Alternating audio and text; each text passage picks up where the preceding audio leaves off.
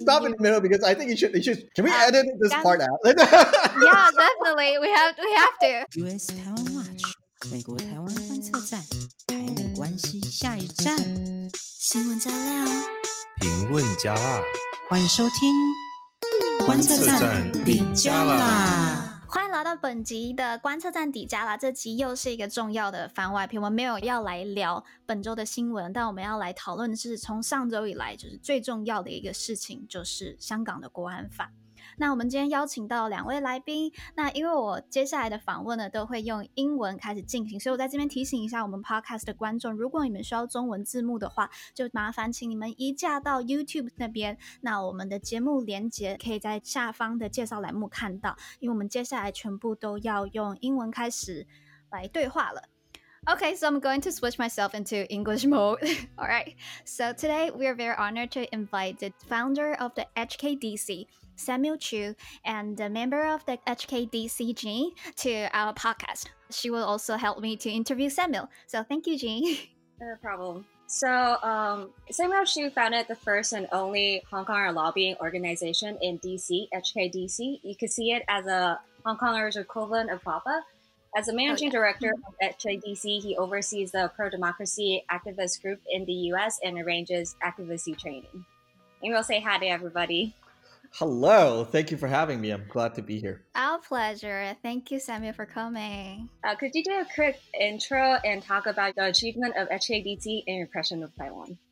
Yeah, so as um, I think you have already mentioned, HKDC is the first and the only uh, advocacy organization for the pro democracy movement uh, in Hong Kong, uh, in DC. Even though we're not the first to come to DC to lobby, there's been many over the last 30 some years who have walked the halls of Congress. Uh, there have been leaders uh, all the way going back to Martin Lee and Anson Chan, who uh, were here in the 80s and 90s uh, to the most recent, uh, to Joshua and Nathan and others who have been here.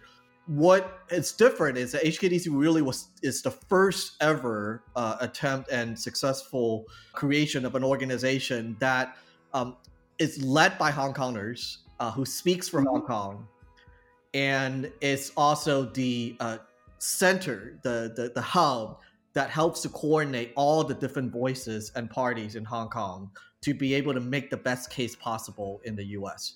Mhm. And I would be remiss to not um, begin by saying that really the only reason why we were able to create this permanent long term presence in DC is because of the commitment and resiliency of the protester in Hong Kong. Because if they had just gone home after the 2 million people march in you know last June and July, Mhm. we wouldn't have this window to really consolidate and to leverage and harness the international support and the US support that we now see. And it's Mhm. really because of their resiliency that we were able to then translate that into a US political base that now is having daily and weekly visits and conversations with members of Congress, with the administrations. We played a critical role in the negotiation, the drafting, and the passage and the final sign uh, signature from the president of the Hong Kong Human Rights Democracy Act that passed last year. Mm, That oh, was a historic signature. You know, I've worked in U.S. politics for a long time. Uh, it was the fastest I've ever seen a bill introduced and pass both houses and then actually enacted into law. And I think that that is a demonstration, a reflection of the kind of political power and muscles that we were able to build in a very short time. In addition to that, we actually have passed a number of other bills. We passed a bill that uh, specifically called the Protect Hong Kong Act that limited the export of crowd control, tear gas, riot gears from the US to Hong Kong and a number of other extremely important policies. And I think that that is a- again, um, we're building on the work of the last three decades, but it's really a um, consolidation of all the hard fought uh, wins and a recognition that just like the Taiwanese Yeah, community FAPA. had FAPA, Mhm. who's constantly and permanently in DC, HKDC is the manifestation of those long term commitment. In addition, I think one more thing I want to mention is that we, um, in March, uh, right before actually the pandemic uh, hit, we were able to host the first ever HKDC Policy Conference and Day on the Hill Wow. that welcomed Okay. all, almost 75 people from across the US to actually come together for training, for briefing Mm-hmm. together, and then actually to go on the hill together to advocate Wow. for support for Hong Kong. And so those are really important. And we, in between those moments when we launched in September and and, and the and the March uh, conference, we hosted almost 10 different delegations uh, of individuals and groups from Hong Kong who came to make the case, either in Mhm. congressional hearing or into individual members of Congress. Um, and we were able to stage those. And even now, during the pandemic, we have this week staged two congressional briefing online that were attended by more than 200 people uh, live. So those are some of the things that we're committed to and continue to do. Well, I'm just I'm not a I'm not a Hong Konger, but I still want to say thank you for you. Like you, those act, those bills we see on the news, behind that was HKDC, and that's just amazing. And like I think it's time for Jane to say hi to our audience. Yeah, I should probably like forward introduce myself before everything. But hi, I'm Jean. it's a great honor to be invited to the show as a second host. Um, to talk a little bit about my involvement with Hong Kong pro democracy movement, I'm the editor of two Facebook pages, Hong Kong Dossier, which is a regional Hong Kong supporting group, and Translate HK, which is a page dedicated to inform English readers about what's going on in Hong Kong. So uh, feel free Go to follow the pages. yeah, feel free to follow us on Facebook, Twitter, and Instagram. Um, yeah. on behalf of my crew, I'd like to thank Taiwanese people for your unconditional support and care. Yes, days get gloomy sometimes, but a gentle pat on the shoulder from you all is what keeps us going. Aw, thank you. I, oh, I'm about to cry. I think like most of the Taiwanese people are feeling what I'm feeling right now. Like looking at what is happening in Hong Kong, we really want to help. And we also want to know how to help. But before we address on that, I think we need to know more about what is happening in Hong Kong. So let's jump into our first question, shall we? Um, let's do the quick recap on the controversial legislation of the security law. Sammy, could you tell us a little bit about the bill and why and how is it controversial? Yeah. So um, I think many have been hearing in the news about this uh, particular uh, proposal. On May 21st, uh, a few weeks ago, the National People's Congress announced that they are going to propose and impose a new national security law directly in Hong Kong, bypassing the Hong Kong Mm, legislature and really in violation of both the Hong Kong Basic Law and Chinese Constitution itself, uh, where Yeah. they are directly imposing this national security measure, which essentially is law that uh, lays out the uh, banning uh, what they call subversion, sedition, treason, and terrorism, Mhm, mhm. which uh, we have seen and we know how it plays out in mainland China is that it essentially gives a blanket ban to all dissent and any kind of protest and everything that has Yeah. been protecting Hong Kong, uh, especially in the last year of the kind of organizing that you see. There are a few things that are important to know about this. A national security law are not new to Hong Kong Mhm. back in 2003, there was a proposal under Hong Kong legislation to propose a national security law, what is called Article 23. When that was announced by the Hong Kong chief executive and the legislature in Hong Kong, there was half a million people from Hong Kong that immediately went to the street. And because of that protest movement, that law was shelved. And then your listeners probably remember just a year ago, a little over a year ago, the Hong Kong legislature and chief executive announced an extradition Yeah, law. yeah. That was the impetus to this past year of protests that led to a million people and then two million people that went to the street. That Mm-hmm. protest also beat back the law that was proposed in Hong Kong and they had to shelve it. So this really is a blatant attempt and also acknowledgement that the Chinese government realized that they actually can't control and uh, suppress the kind of dissent that is happening in Hong Kong. So they are now directly bypassing Hong Kong legislature to propose and impose this law that would then effectively ban all the dissent and protest uh, movement in Hong Kong now. And I think that that is significant not only because of the silencing of the dissent and the curbing Mhm. of freedom, but that it's actually fundamentally deconstructing the one country, two system promise yeah. to Hong Mhm. Kong. So please correct me if I'm wrong. So this law basically would allow the CCP government to extend their power in Hong Kong. So it's basically declaring the end of the Hong Kong's autonomy and freedom. Yeah, and I think that that is what is expected. Even though I think that there's a lot of propaganda about how this is only targeting a small number of people. I think one of the Chinese official today said that it's only about the 0.01% of troublemaker that they're targeting. That is Mhm. absolutely not the case, as evident by all the actions by Communist China in mainland China. The specific measure, obviously, we don't know what the final law is going to be. It's only been approved as a, a drafting process. We will see the final product hopefully in June or in August.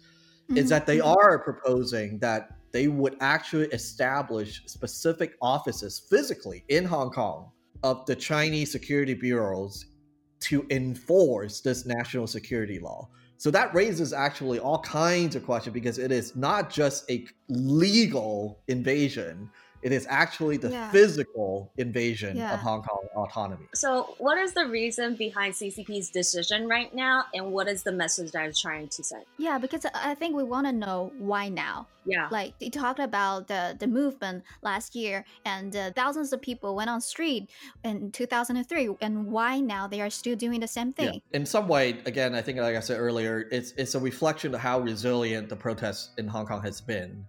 It, is not a surprise. Uh, again, they started uh, trying to crack down on on dissent in Hong Kong and sort of the freedom that is enjoyed by Hong Kong, even really early on, right after the handover in 1997. But what has happened now is that I think China ha- has come to recognize that they are not going to simply uh, wait out the protester in Hong Kong. They're not going to be able to simply just say that, like, we can, you know, let the Hong Kong government try to deal with this.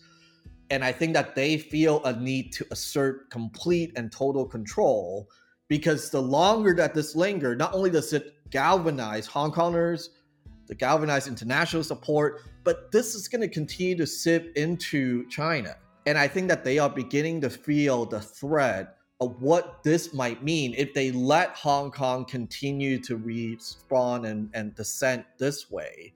How does that play and what people are going to think all across mainland China?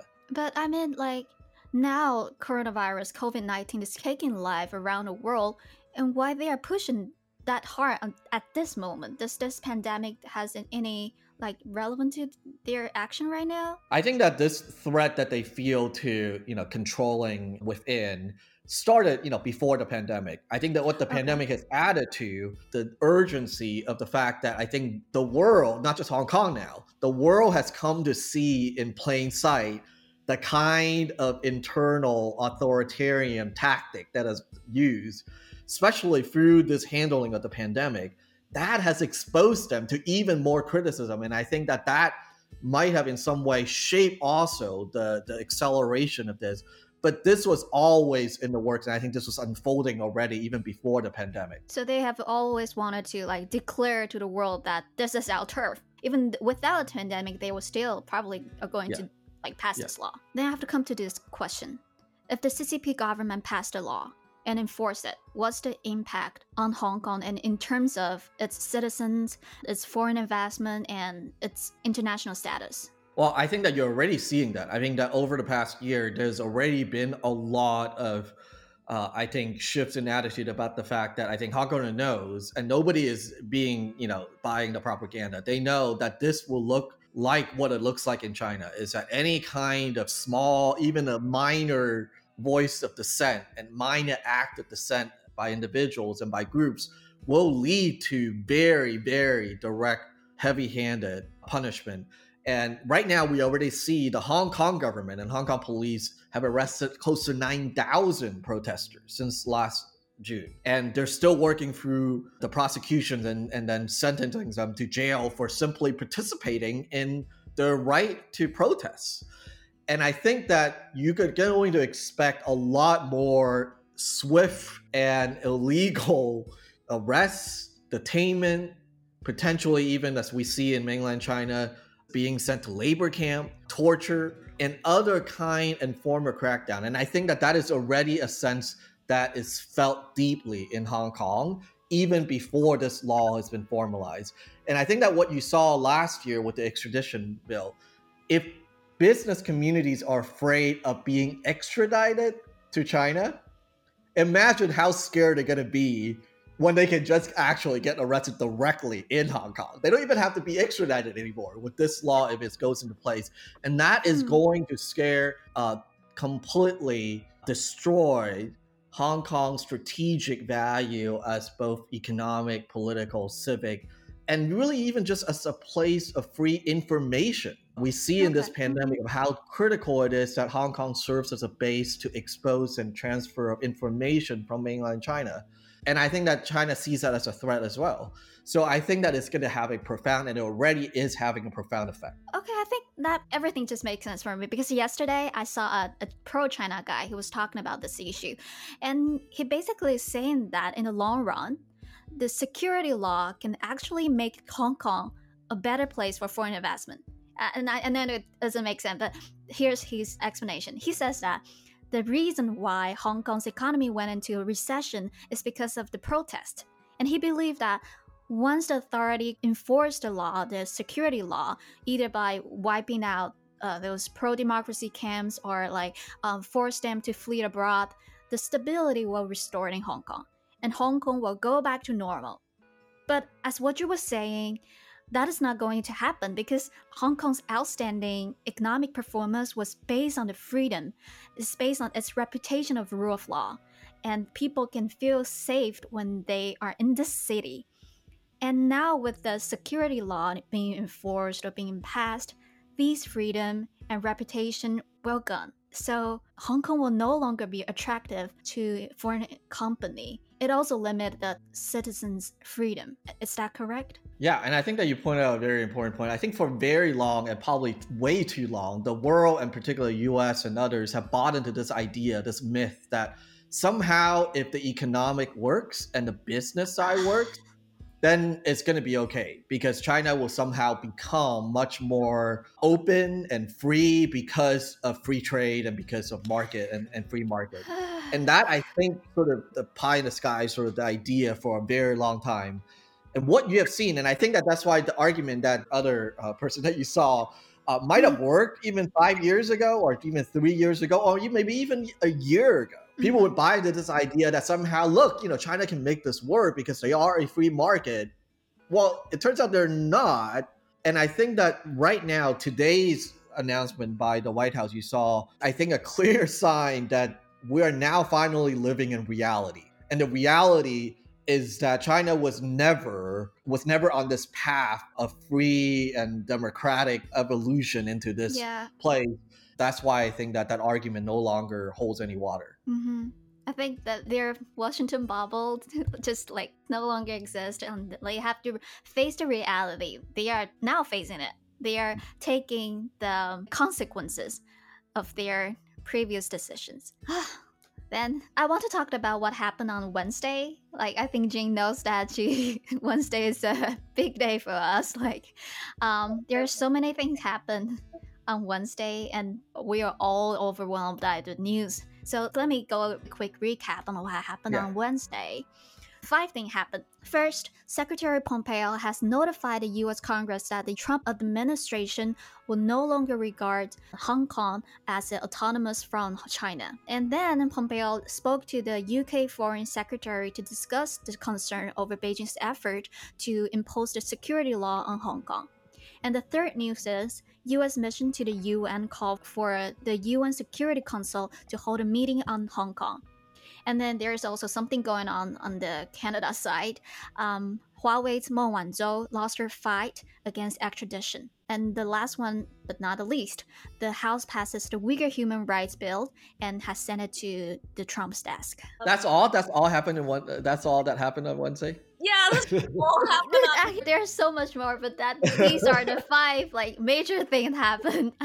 if I have to say everything, I think it's, it's gonna be like, yeah, we'll, we'll have one to, hour we'll episode. have to make three episodes just for using. yeah. So I'd like to ask, um, with the territory losing its special status under uh, U.S. law and threatening its status as a financial center, what would possibly affect uh, Hong Kong's eco- economy? Yeah, so I mean, I think that there are a few things I want to make clear is that the announcement from the State Department is not a shock to anybody. Even Mhm. though it feels like it's a shock, I think that if you ask anybody in Hong Kong, they would tell you that this has been the case for a long time. And that's partly what we have also said. And, and HKDC has spent many, many hours and days in the last nine months making the case clearly the nuance that if you don't live and recognize this reality that China has breached this one country, two system and the high degree of autonomy that was promised, then you're not really negotiating uh, for real in this foreign policy uh, fight that we're in. And you're not actually uh, giving Hong Kongers the kind of real backup that is needed, the leverage that is needed. So I think that's an important thing to, to, to remember. Um, and the second thing I want to just say and clarify to your point, Gene, that so Wednesday's certifications, today's announcement by President Trump, they are really the beginning of the step. And I think that there's still, again, as most politics and policies are, it is a, a process, it's incremental, and there's always sort of fluency around it. Is that today's the president actually didn't give any specific details as to if it's a wholesale, in part, partial, temporary. What he says is that we're going to take a look and take steps now to examine which part of those special privileges that is accorded to Hong Kong under the 92 Hong Kong Policy Act that we can actually use as leverage against the Mhm. PRC and the Hong Kong government. And I think that that's really important because again, we're on a path that is somewhat of a, you know, we're all lose. The world lose, China lose, US lose, and Hong Kong most of all lose at this final destination of the path that we're on. But we have a lot at stakes and there's still some time to put the bricks and I think it's up to the CCP and the PRC to be able to say to, to President Xi Jinping that, okay, we can still negotiate and back off. Because I think that what we encourage and what HKDC would continue to push for the administration and in Congress is that we have to be surgical and strategic about how to use this special status and privileges and how to maximize the pain and the cost to the PRC and Hong Kong government official that are complicit in this crackdown while still maintaining room so that the immediate blunt of the, the pain is not borne by the general public in Hong Kong. And I also want to ask a question. Um, Jeannie was asking about the economic impact to Hong Kong, and I want to follow on with the House overwhelmingly voted to approve the Uyghur Human Rights Act and the possible extradition for the Meng Wanzhou case. What what is the message that U.S. wanted to send, and how are these events relevant to Hong Kong? Does does this Security Act affect the U.S. attitude toward these issues? Is these are connected? Well, we certainly think that they're connected, and we certainly want them to be connected. And I think Mhm. that that is actually one of the things that, um, going back to, if I may, like why it's so important to have HKDC, is because there's limitation at the end of the day of how much U.S. would do for purely the interests of Hong Kong people. At the end of the day, what you have Mhm, is that yeah. you must align that interest, and I think the same thing in Taiwan, same thing Yeah, for you know in Xinjiang and, and, and Tibet. So you got to align that interest to U.S. national Yeah. political interests. hmm And Mhm. so part of what our job and what our we have been able to accomplish, and I'll be you know honest, we benefited from a lot of external factors, is that we now see an alignment, long term and short term, of how the U.S. and other country calling out the behavior and essentially uh, their uh, bullying and of not just Hong Kong or Taiwan or Tibet or Xinjiang, of the of everybody, of American companies, of uh, other uh, governments. hmm That is now become a, uh, I would say, a seismic shift globally even Yeah. compared to a year ago or six months ago. And I think that is very significant. And that's why I think you're seeing, and I think that these connected dots, you know, I, I was talking to some of our friends who uh, have been advocating for the Uyghurs uh, human rights bill for, for a while. They actually got introduced before the Hong Kong bill. Uh, they were stuck in Congress for, for a long time. I think in some way we like to think that we played a small part in kind of loosening the gridlock in Congress to be able to move forward. But we also Mhm. recognize that, you know, the unfortunately, and, and, and we know we're privileged, that the kind of human rights and abuses that our Muslim and Uyghurs friends have experienced are in a lot of ways much worse, much more intense, much more Yeah, broad yeah. scale, and for much longer time. It is our responsibility as Hong Kongers who has the world stage and, and attention to put the spotlight not only on ourselves, but on our Uyghurs brothers and sisters, on our friends in Taiwan and other places, because that's our responsibility. And and, and I think that they're they are all connected. Um, so I'd like to ask, how would this play out for the upcoming 2020 U.S. presidential election? I think it's important for people to recognize this. Um, ultimately, decisions are going to be made based on U.S. interests. Yeah, definitely. And so, what I think we are looking at now is that we have done a tremendous job up to this point and still going strong of making Hong Kong a bipartisan because Mhm. we have been able to get congressional support. We have gotten a uh, Republican administration to be very firm. You know, sometimes they they they they wobble from time to time. I would say that this president has not always been uh, upfront and forthright about his support, but we get them there. And I think that that's part of the po- dynamic of politics that I think people outside of the U.S. need to understand is that I believe that we are building real political power because we should be able to influence and hold accountable no matter who it is that is in office. So when it comes November, when the election is over, if there's a change in party, we need to have that staying power to be able to say that our political base and organizing and relationship is strong enough that we will be able to influence the whatever the administration may it be a new different administration the same way that we did this one.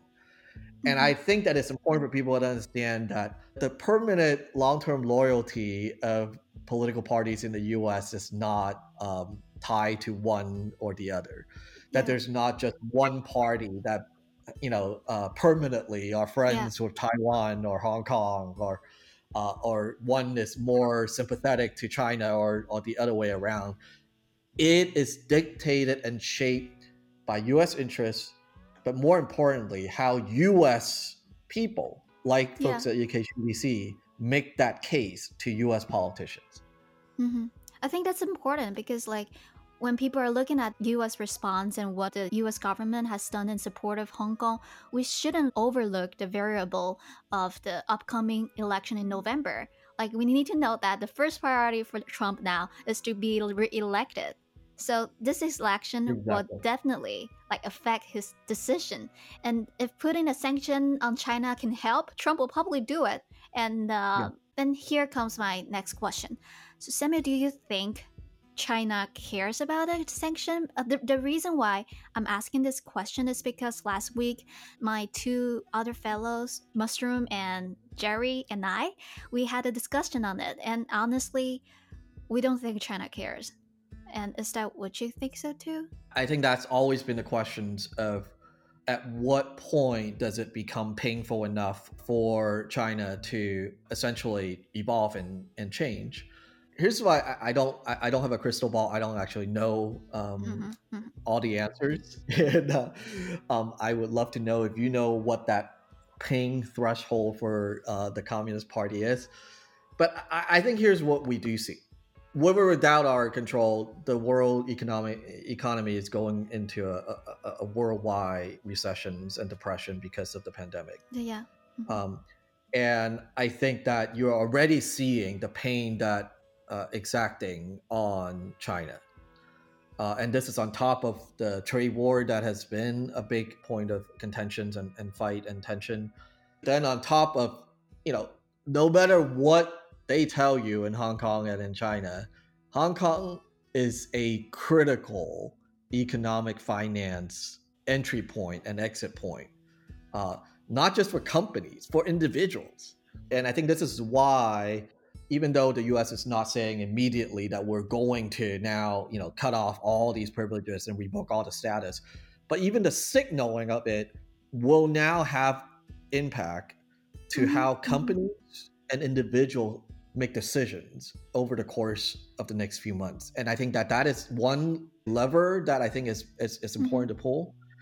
The other is that you know this requires Xi Jinping to hold on extremely tight control within yeah. the Communist Party. hmm And um, as you do targeted um, sanctions to people who begin to feel some of the pain, you begin to see some of the cracks within the inner circle of the Communist Party. I think that that's another Mhm. lever that could potentially be leveraged. Uh, and I think that I really do believe that this connecting the dots, this kind of emerging connections of not just Taiwan, Hong Kong, Tibet, and Xinjiang, but the whole Southeast Asia and you know the African countries that now owes uh, a huge amount of debt to China that they cannot repay, and countries like the U.S. who find it either politically convenient or rightfully so based on facts, blaming China for the pandemic and the impact, has ratcheted up, I think, a global connection of connecting the dots all around the world Yeah. around what pressure and what maximum pressure can look like for China. And I do think that we're now in a world, you know, people I think have uh, fond of talking about how that we're now returning to nationalism and closing borders. Our world is connected, and China is going to have to feel the pain and, and, and have to deal with these global dynamics. They're not going to be able to forever insulate because they have made a decision to be connected to the Western world. So we know that it's gonna cause pain to China, but we don't know if that pain can like change their attitude. But we know that probably that will like shake up a little bit of the, the Communist Party, and that will have some ripple effect. We don't know how they're gonna go, but we hopefully we hope that gonna change change what we are seeing right now. Yeah. Right. I mean, I think that to borrow, uh, in some ways, sort of what are the tactics of, um, you know, people remember we're coming up on the 31st anniversary of the Tiananmen Square massacre. It was clear it happened in one big place. It happened in a large scale. It happened in the, you know, darkness of the night, and it happened within 24 hours. That's rare. There's been hundreds and thousands of repeat of that in much Mhm. smaller scale over time Mhm. and in some way i see it as that um, we have to attack this this is a strategy of sort of death by a thousand cuts and so we're gonna uh, keep nagging at it and say that you know here's a hong kong thing that happened there's this, the, the uyghur sanction for the companies that are involved in that here's this piece here's that piece and all of those is is going to add up and i think that that's really what we've been trying to do is to make sure that we are any opportunity and every opportunity we can, we exact a price and make a cut uh, into the, the, the sort of shield and and guard that Mhm. they have. Well, let's uh, jump back into more of the like the regional question. What would the passing of this uh, national security law impact the 2020 Hong Kong legislative election? I think the, the Communist Party has not forgotten of the butt kicking that they got in November last year. Uh, even though, yes, the election format is different, uh, there's a built-in sort of rig system of only half of the seats are actually openly elected on the legislative council. But believe me, uh, they know and they remember, and that I think is part of this calculation. That if they don't try to assert more control now, they might find themselves, uh, you know, with a partially ma- pro-democratic majority in the LegCo uh, after the September. And I think that they know that, and I think that they are calculating that that's not an acceptable outcome. And so I think that what you're going to see, they're going to probably attempt to do some of the things that they did, uh, even though in the district council election they technically only disqualify one candidate, Joshua Wong, who Mhm, filed mhm. uh, to run. but I think you're going to see some of that. You're going to see some more crackdown specifically on candidates, and you know, are they uh, anti-China? Are they anti-party? Are they actually uh, running afoul of uh, national security and then disqualifying them, or even disqualifying them after mm-hmm. the election? But I think at the same time, what has happened is that the protests led to the landslide victory for the Pandem in yeah. November. And I think that this kind of tactic of, you know, we're going to do this no matter what because we have total and complete control over you, it's going to lead to another backlash and I think a building of energy around the pandemocratic candidates and I think that you will see a, a fairly, I think, robust uh, campaign uh, that will get Beijing and pro Beijing forces are going to be sweating it out to say like, uh, like, I mean, why did we, you know, set this up so that you're you're essentially energizing the voter base mm-hmm, mm-hmm. Uh, to come out and vote against us? Yeah, I believe like we saw that with the Chinese presidential election. I found it. Okay. Um. Before we jump into the question about Taiwan, let me ask a question, which I believe probably lots of people will have the same question as I do. Do you expect the UK to provide any kind of support to Hong Kong? The reason why I'm asking this question because I do think the UK has a say on this matter. UK is the co-signer of the 1997 Joint Declaration so they have the responsibility to ensure the lifestyle of Hong Kong, right? I think that if you ask most people in Hong Kong, they would say that um, they've been fairly disappointed. Mm. Even though this week uh, they finally made a joint statement with the US yeah. and with the EU, and then they made a announcement that they could potentially consider giving an extended visa to Hong Kongers who hold the British national overseas passport. Uh, I welcomed them to the party, uh, probably about 20 years late uh, to the party that they should have been leading uh, and hosting, which is to ensuring that they hold up their part of the bargain and responsibility to the joint agreement. And I think that, in my mind, uh, part of the reason why we ended up here, and I mean, some would even argue, and I would, I, am one of those people who would even argue that they capitulated to China even before the handover. There were real energy and consensus in Hong Kong that election should happen, free election should happen even prior to 97. And the British basically said that um, because the Chinese threatened and pressured them to not allow for it, they dropped the whole idea, which is what led to then this promise of universal suffrage after the handover. So yes, I think that there's a lot of responsibility and uh, that is laid at the feet of, of the Brits, and I welcome their uh, late arrival to this uh, fight, and uh, never too late uh, as long as you show up. But I hope that they will catch up and really kind of exert their uh, sense of not just moral obligations to Hong Kong, but it is their treaty. They are, as you said, the co-signer. Yeah it's their legal and political obligation and global obligation to lead this fight. I hope Boris Johnson do listen to our podcast. We tune in to US Taiwan Watch. Hi, Boris. We'll, we'll Hi, Boris. we'll make sure we'll, it. we'll tweet it. We'll Instagram it. Everywhere. We'll hunt him down. okay, and we hope they can help, but we are not expecting them to do too much. But um, how about Taiwan? at least we are facing the same threat. I, I sorry, I shouldn't say the same threat because like different degree of threat, but I mean we're facing the same enemy. I don't know should I use that word, but as a Hong Konger, what do you expect from Taiwanese government to do? Well, I um so recently we have been uh, talking and, and have connected with the Causeway Bay bookseller from Hong Kong who oh, was yeah. abducted mm-hmm. and kidnapped uh, in mainland China and has since moved to Taiwan and uh, reopened his uh, his bookshop in, President in Taiwan. to visit him.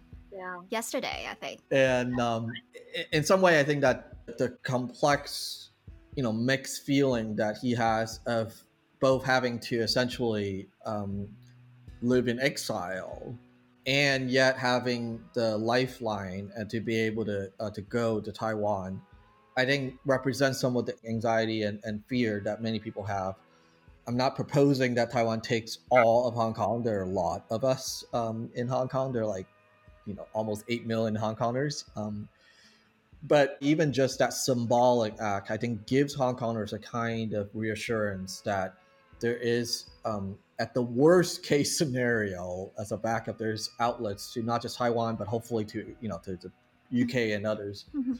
But I also think that in some way we see Taiwan as being a little bit of a big brother. As you said, the degree of threat might be different, but Taiwan is is an example of a free and democratic place that gives a kind of hope that I think is important for Hong Kongers to be able to see.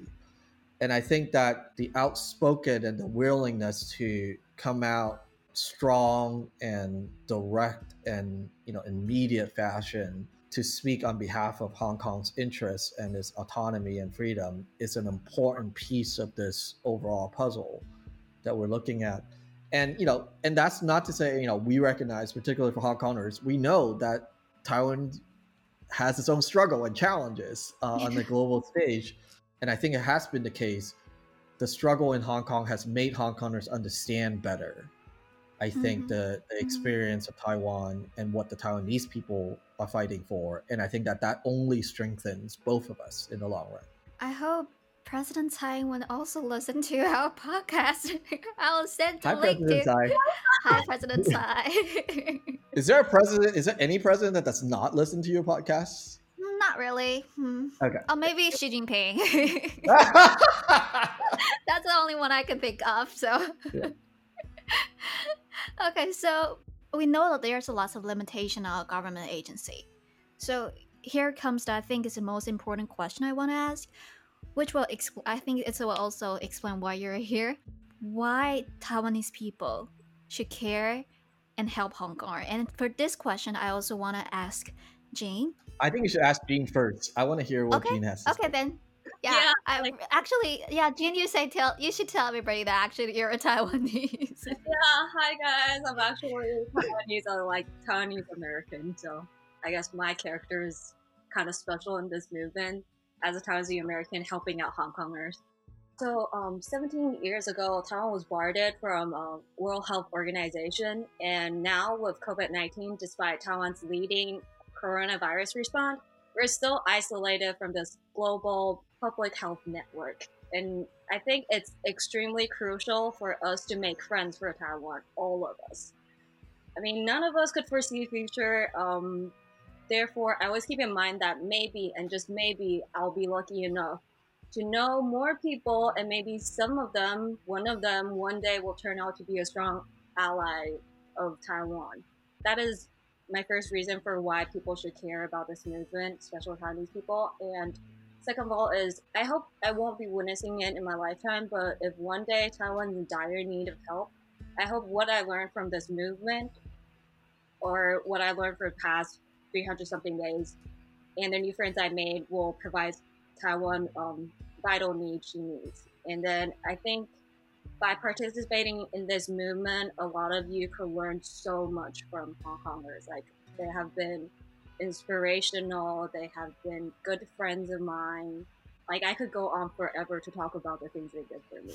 And so it has been like a very rewarding experience for me to work alongside with them. And um, no matter where you are, it could be Europe, Africa, you know, Pacific Islands, you're not the only Taiwanese person that's helping Hong Kong out. Like you're never alone in this fight. So um, shout out to all our uh, Taiwanese American brothers and sisters who have been voicing and supporting this movement. The bullying in workplace and on campus would not stop us. I'm also extremely proud of Taiwanese people from home pushing Tsai administration to do more for Hong Kong. And then I think that is something uh, Jasmine would know more. yeah, I can talk about what ha- um, what Taiwan now have done. But Sammy, do you want to say something about this question or want to respond to what Jenny has said? Yeah, I mean, I, I I agree with everything that Jean said. Um, I always agree with everything that Jean says. Um, so that's always a good thing. Um, a, a few thoughts. I think when you ask why it is Taiwanese people should care, I think that one is we are, for better or worse, and sometimes for both, um, connected. Our fate We is is pretty connected at this point. People always kind of knew that, maybe kind of in the back of their mind. I don't think that they necessarily feel it in their own personal visceral way until in the past year, uh, and maybe even Mm-hmm. the past couple years since the 2014 protests. I think that is the a deeper understanding of the struggle and the aspiration of each other through this fight and this struggle and solidarity is invaluable and essential if we're both to prevail and I think that speaks to the friendship, you know, aspect that Jean talked about. Is it's not just the abstract; it's me getting to know you, and and me getting to know Jean, and Jean getting to know the other Hong Kongers. Which is why you know when we did the conference in March, it was so important. Is is because that's how you build political relationships and power. Mhm. Is that much more personal connection that I think really transform. I think both movement and, and people the other thing is that I, I think is Hong Kong and the movement and Hong Kongers have captured the imaginations of the world, which then I, I referred to earlier. Um, I see it as an obligation to share that, to make sure that it's not just Hong Kongers fighting for a small part of Hong Kong, but it's about us maximizing and sharing. And I think that that is something that Taiwanese people should care about. And you guys have been at this for longer, both in Taiwan and here in the US. But right now, we are glad and happy to share the spotlight as much as we can and to learn together and to be able to work on these things together.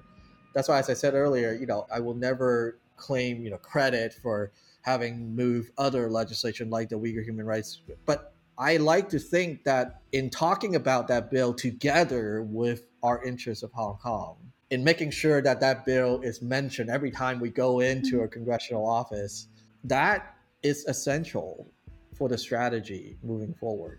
The third part I would say is that, uh, and this is maybe a little bit more to our interest as well to yours, is you know there are more Taiwanese American than there are Hong Kong uh, U.S. Hong Yeah. Kongers. Which is true. So um, we would appreciate and have appreciated the support, but uh, we need you. And as Jean said, um, Join us. since you since you've come to our aid in our moment of need, I can speak for myself and and for HKDC is that we'll be there in your moment of need, and I think that that's an important Yeah. thing to remember. I think the reason why we're friends is because we we have the same value, and we're standing together to secure that value, and that's that is actually the universal value. So I think the the whole universe. It's like um, it's like a Marvel movie, but like the the international community should also like stand with us, and um, yeah, that's the reason why all of the presidents should listen to our podcast. Yeah, we're always four-handed. That like button. So message us. We'll take helpers. So I need to. I don't need to write stuff till like three in the morning. I just got to make sure that my mom listens to this podcast. So Yeah, that's oh, and on a personal note, actually, I probably should have said this early on. Is that I actually um, part of my heritage. My my mother is Taiwanese, and uh, so Oh. um, both of my parents actually went to school uh, in Taiwan, and uh, so there is. You know, again, I think this is partly what this whole movement building and relationship building is about. Is discovering that you know we're we're not one-dimensional beings. You know, we have these experience, heritage, legacies, values, and beliefs that come from who we are that comes alive because we get into fights like this together. I also want to add a question before we enter our last questions. We know there's a mm-hmm. lot of Hong Kongers they are now applying for the citizenship in Taiwan because they are afraid that they might be arrested or put in jail just because they are pursuing their human rights. And Samuel, you're now living in, in the state, but do you have the same concern? Do you worried about that once you go back to Hong Kong, you probably won't be able to come back? I think that's been a question that I think has become more real even in the last week Mhm. uh, for many. And I think I am fairly typical of many US Hong Kongers uh, or any Hong Konger overseas. My immediate families are all there. Both of my parents and then my brother and his families are in Hong Kong. And so I think the concern is real. And perhaps this is a little bit unique to my experience. Uh, this has been the reality of my family for decades and, and for most of my lifetimes. Uh, my father was an organizer that helped support the Tiananmen Square protest movement back in 89. Wow. Um, when the massacre happened, my father actually built the underground railroad that uh, smuggled the dissident who escaped Tiananmen Square Whoa. from China to Hong Kong, and then helped to get them uh, visas and status to Western country, including the U.S. And so this is not a new uh, reality for us. Even more recently, my father was actually one of the co-founder of the Occupy Central umbrella movement back in 2014. And so just last year, a little over a year ago, I was there in Hong Kong in the courtroom when my dad, along with others, uh, eight others, were convicted of their role in organizing the 2014 protests and sentenced to uh, for essentially exercising their their you know their free speech and, and right to protest. And so this has been a live reality, and we, with some mixed feelings, um, and I was talking to some congressional offices even this morning, is that we're not going to give up. And I think that that is evident now more than ever is that there's no giving up in this fight. Even for those of us who are outside of Hong Kong, uh, we see this as our fight and we see this as a fight that we're not going to, uh, to run away from. And yet, we also have lived through those realities of Tiananmen Square and what might be forthcoming uh, in Hong Kong. And so we are working actively we are going to be actually next week introducing a series of bills and, and policies uh, proposal in the U.S. Also target um, immigration pathways and potentially even re- refugee status uh, for parts mm-hmm. of the population in Hong Kong that will be most susceptible to the persecutions. So in a way, again, again I think is I, I sympathize with uh, the the Hong Kong bookseller who who's in Taiwan now. There's there's always this mixed emotions of grateful of the hope that uh, there is still um, potentially at the end an escape, but also a sadness that we do not want and ever want that to be the outcome for, for Hong Kong or for Taiwan. Let me ask the last question. So, with this sad fact, does HKDC have any future plan planning regarding safeguarding the Hong Kong youngster to receive education potentially in the US? So I think that there are a number of things that we're really going to be pushing for. I think to your point, uh, we are looking at specific protections, um, and we are, I think, looking at some targeted specific uh, populations. One is what you mentioned, particularly youngsters who have participated in a protest, who have been arrested and prosecuted. Oh, okay. And I think that you're also seeing that in this particular climate where somehow a, an expansion of just uh, students visas in general for Hong Kong students and I, I, would just add to this is that the added benefit of it's not just about giving them like a, an overseas education because you know America, everyone who wants to go to America. The other point of it is giving them an opportunity to develop into the kind of free, public, democratic leaders that Hong Kong is going to mm-hmm. need long term. In some way, you know, the Hong Kong government in China has done a great job at essentially radicalizing and baptizing a whole generation of activists.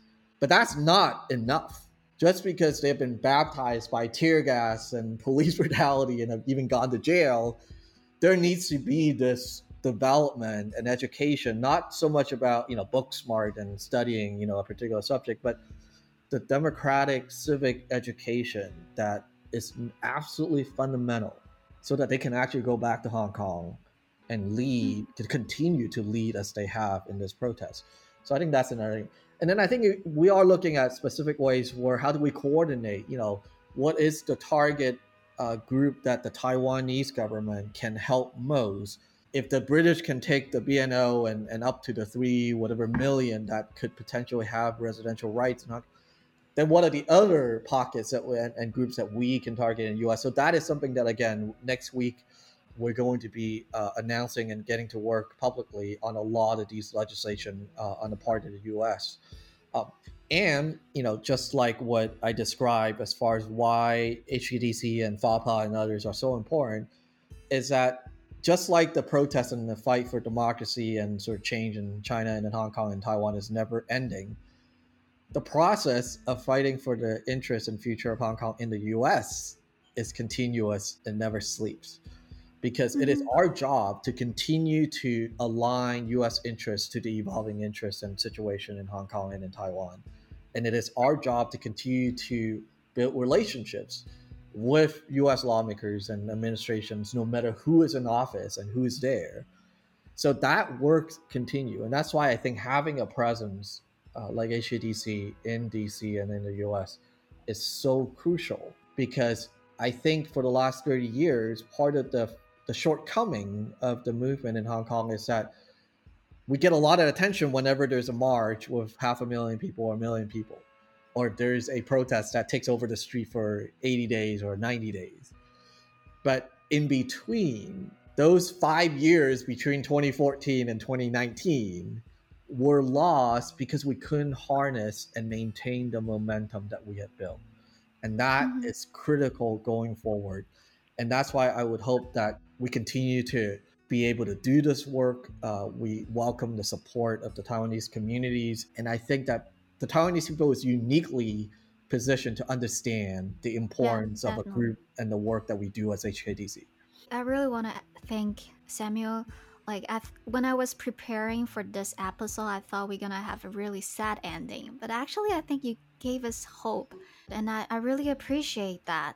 So I, I wanted to encourage everybody who are listening to our podcast that don't lose hope, even in the most difficult circumstances. So I'm calling for everyone to leave a thank you note to Samuel and Jane below at our comment section and to share this episode to your friends and tell them why we Taiwanese people we should care and what is happening now in Hong Kong. So um, at the end of the episode, uh, I want to teach Samuel to say a sentence in Taiwanese. All this right. in, and uh, I know that, that would be way too easy to teach you to speak in Chinese. So we're like doing Taiwanese. So the sentence in English is Thank you, our friend in Taiwan, for your support and encouragement. Okay, so wait, wait, wait, wait, wait, wait, wait. Okay, I'll- I'll- that is a very, very long sentence. we, you can do it. We can do it. Okay, I'll just say that I hope you're mentally prepared for this because it's actually a very long sentence. yeah, it is. so okay. I, I didn't know that this is going to be the hardest part of this whole thing. All right. So how to say this is, um, actually, my my Taiwanese is not good. See, that would That make will me do. nervous. okay, so I'll, I'll pretend to be a good teacher. okay, so it's 感谢台湾嘅朋友和阮嘅支持加鼓励。wait, wait, it's so. Uh, let me do it again. It was so so bad. Wait, I have to practice a bit. 感谢台湾 Okay, 嘅 can you 朋 stop in 友 the middle because I think you should you should do the first part and then stop so that I can learn the process. Actually, I'm, I'm, Sure, I, I, okay. please, if ever Maybe anyone Gene is can say it. saying it, because my, my accent probably will be wrong. Maybe G, you can try it. 呃，感谢台湾嘅朋友和阮嘅支持加鼓励。 She said she say this so much better than I do. Actually, you know, before before the episode, Mushroom, Mushroom is an our queen of Taiwanese. She taught me how to say it, but I'm really I'm a really bad student. So, so maybe G, you will do it, and I'll learn it from you. One more time, Gene. One more time. Alright, one more time. Alright, so 感谢台湾嘅朋友和阮嘅支持加鼓励。感谢台湾的朋友，给我的支持 and 鼓励。 you're you're basically saying Chinese. This is not working. We're not learning. So you can try this? one. Just, this is okay. what I'm going to do. Yeah. I'm going to um, stop embarrassing myself and HKDC and Hong Kong. I'm going to say, come say Taiwan the Bun Yu. Okay. Stop there. okay. Okay. That works. Yay! That works. Yay. okay. Then now your turn to teach me and Gongdonghua. You're teaching them. You're teaching us how to say 光复香港时代革命。 Oh. Yes. So okay, so funny story. I was in uh, Hong Kong uh, at the end of last year, um, and I was uh, going to a restaurant. And as you may, many of you know, there's now this whole divide between sort of yellow ribbon and Yeah. supportive, you know, restaurants. And I was just at a rally. I was at. The, I spoke at the rally that was thanking the U.S. for passing the Hong Kong Human Rights and Democracy Act. and then I snuck out and had to go get some food. And I went to this restaurant that was a, a yellow shop. And then, like, sort of spontaneously, periodically, the whole restaurant would just go, Guang Her Gong, see I got me." And then they just go back and forth and, like, they sort of like chant the slogan. Like, one side of the restaurant would go, Guang Her Gong. And then the other side would go, see got me." So I, I am very familiar, obviously, with this place. but here's the, the, the uh, my, uh, my Cantonese is actually not 100% either. So in Cantonese, it will be 光復香港，時代革命。光光復香香港香港係香港香港時代革命。時代時代革命，光復香港時代時代革命。Perfect, you did it. OK，Yeah, that was so much Okay. easier actually. yeah. Ne- You only need to say 感谢台湾，感谢台湾嘅朋友。Okay, I hope our listener, our podcast listener, also learn these 功夫明 光复香港，时代革命。功夫香港四大革命。 I'm really bad. I'm sorry, but I hope our audience also like learn it. And uh, I still want to say thanks to Samuel and Jane for to our podcast. It's really our honor, and thank you for giving us this hope that we will definitely stand with Hong Kong in this fight for democracy. So thank you guys for like coming to our podcast, and thank you for our listeners. And I think I'll see you in next episode. Thank you. Thank you. Bye. Bye.